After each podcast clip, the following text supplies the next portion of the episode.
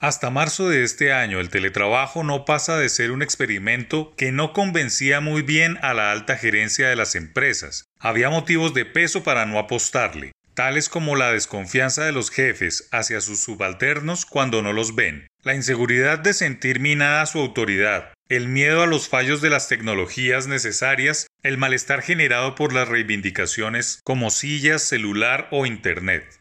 Todo se puede resumir en inseguridad de los jefes ante una nueva realidad y la tradicional resistencia al cambio. Hoy, ocho meses después de que la Organización Mundial de la Salud, OMS, declarara la pandemia, lo único que se sabe con certeza es que el teletrabajo llegó para quedarse en una buena parte del trabajo formal de las empresas de todo el mundo. Lo primero que hay que derrotar es la idea de que el teletrabajo fue solo un remedio para evitar que el COVID-19 se propagara entre los empleados. Una hipótesis comprobada en los primeros meses y apoyada por los gobiernos.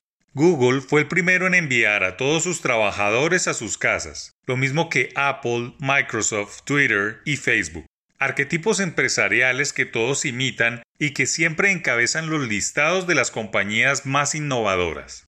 La noticia ahora es que estas mismas empresas, entre otras, han abierto la posibilidad de que sus funcionarios puedan teletrabajar de forma indefinida, que esta moda pueda convertirse en una tendencia mundial de profundas repercusiones laborales que los gobiernos ya empiezan a reglamentar. El teletrabajo ha llegado para quedarse porque no solo es un mecanismo de protección ante enfermedades, sino porque es una oportunidad de mirar compensaciones y beneficios económicos que de ellos se desprenden. Se abre la alternativa de que las personas puedan vivir y trabajar donde quieran. Eso sí, los jefes que los contratan confían en plenitud de que hacen su trabajo enfocados en los resultados y no al ojo de su jefe. Está comprobado que en teletrabajo se emplean más horas, hay más productividad y los funcionarios están más enfocados a los resultados.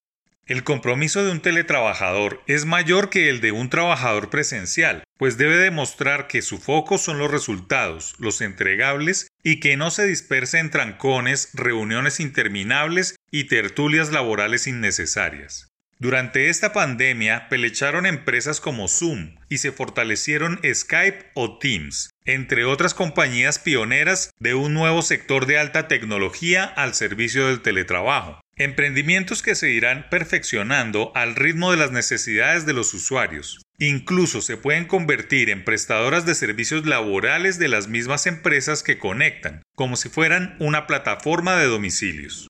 No es una exageración afirmarlo, pero el teletrabajo llegó para quedarse, perfeccionarse y crecer como alternativa para las empresas que tendrán que pensar en la verdadera utilidad de las oficinas, sobre todo el personal administrativo que bien pueden hacer sus labores desde la casa, al mismo tiempo, nace un reto más para los arquitectos y constructores de viviendas, quienes deben trabajar en un nuevo concepto de casa en donde surgen los estudios, los espacios para el teletrabajo y la interconexión de las nacientes casa-oficinas.